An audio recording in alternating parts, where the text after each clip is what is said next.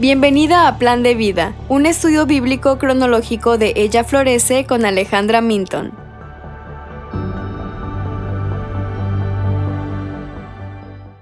Hoy estaremos viendo los capítulos 19 al 21 de Job. Ahora, ¿qué está pasando en estos capítulos? Job en el capítulo 19 deja aún más claro que está cansado de que sus amigos lo condenen. Marca lo aislado que se ha vuelto de su familia y sus amigos. También afirma que su situación no tiene nada que ver con ellos, entonces ¿por qué lo siguen molestando? Job continúa indicando que cree que su sufrimiento no se debe a su pecado, sino que es por la mano de Dios que esto es permitido.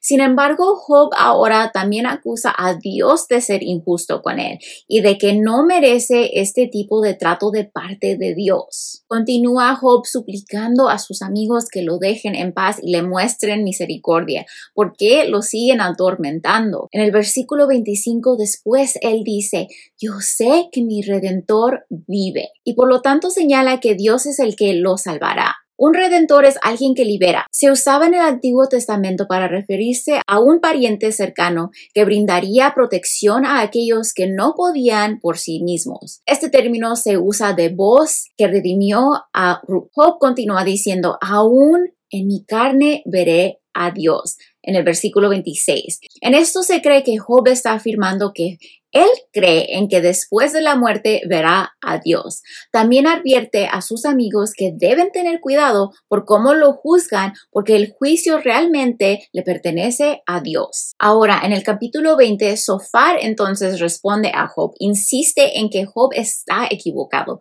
que Dios castiga a los malvados y por eso Job sufre. Afirma que el malvado y su descendencia no prosperarán y que eventualmente el malvado rico será pobre, como lo indica la historia, según él. Continúa afirmando que Job actualmente está experimentando el juicio de Dios y no hay forma de que Job se esconda. El capítulo 21 es el cierre del segundo ciclo de discursos y aquí Job les asegura a sus amigos que están equivocados. ¿No se dan cuenta que los malvados a veces prosperan y mueren ricos? Indica que parece que los impíos no siempre sufren en la tierra y que sus hijos hasta florecen. E incluso esto viene de la mano de Dios. Sin embargo, morirán por sus pecados incluso aún si experimentaron cosas buenas en la tierra.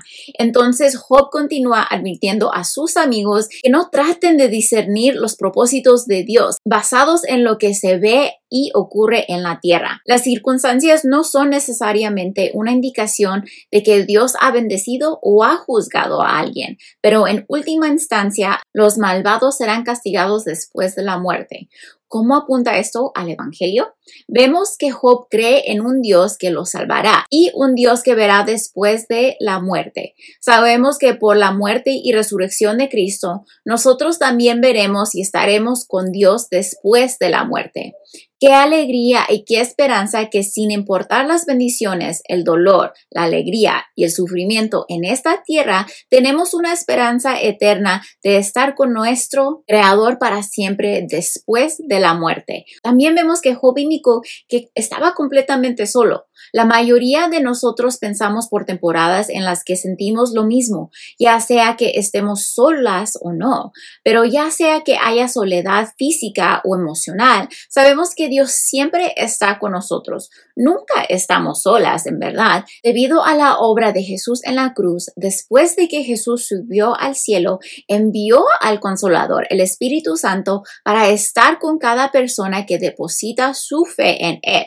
Nunca estamos solas. El Espíritu Santo, Dios mismo, está siempre con nosotros. Jesús dijo en Juan 15, 26, cuando venga el consolador, a quien yo enviaré del Padre, es decir, el Espíritu de verdad que procede del Padre, él dará testimonio de mí. Además, Job tiene razón al decir que los malvados no siempre enfrentan el juicio y lo que merecen aquí en la tierra y los justos no siempre viven en prosperidad y bendición. Vemos el mayor ejemplo de esto en Jesús, que no hizo nada malo, nunca pecó, era perfecto, pero enfrentó el peor castigo y tortura conocido por el hombre y fue crucificado por nosotros para que aquellos que ponen su confianza en Él no enfrenten la ira eterna de Dios por sus pecados. Pero para el creyente, después de la muerte, es una realidad gloriosa por el Evangelio. Tendremos el honor de estar en la presencia de Dios y disfrutarlo sin ningún pecado que se interponga en nuestro camino. Pero para el incrédulo, la persona que no pone su confianza en Jesús recibirá el castigo por sus pecados.